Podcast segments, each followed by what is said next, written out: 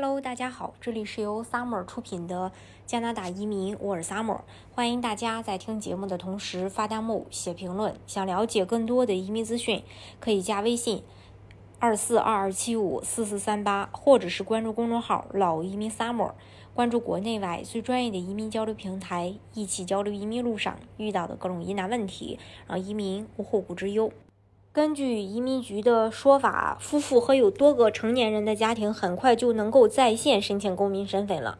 目前只有单独成年申请人可以在线递交公民申请。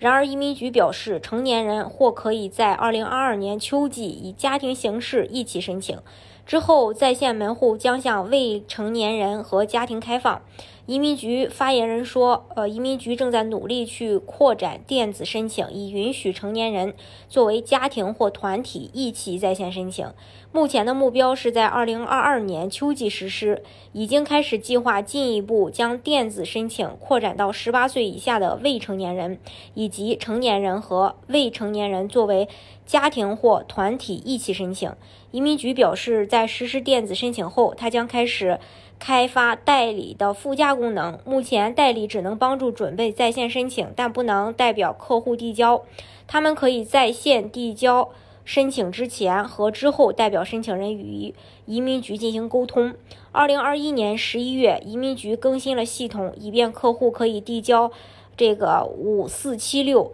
使用代理表格，允许他们在准备申请时使用代理的服务。移民局说道：“我们还更新了筛选问题，以允许与代理合作的客户以电子方式递交申请。”接下来给大家科普一下入籍的基本要求：必须是加拿大合法的永久居民，年龄在十八岁或以上，具有足够的英语或法语绘画能力，五年内住满三年。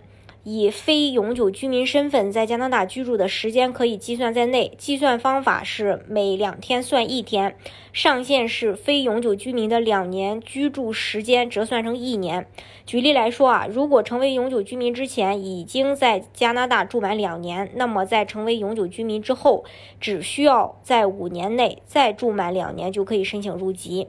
报税申请人在五年等待期中向加拿大税务局申报三年的收入，要通过公民考试。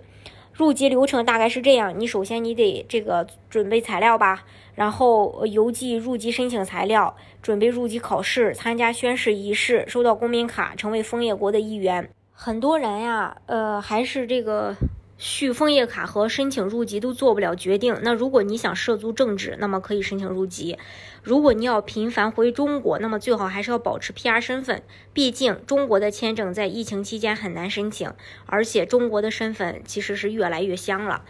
大家如果想具体去了解加拿大的移民政策的话，可以加微信二四二二七五四四三八，或者是关注公众号“老移民 summer”，关注国内外最专业的移民交流平台，一起交流移民路上遇到的各种疑难问题，让移民无后顾之忧。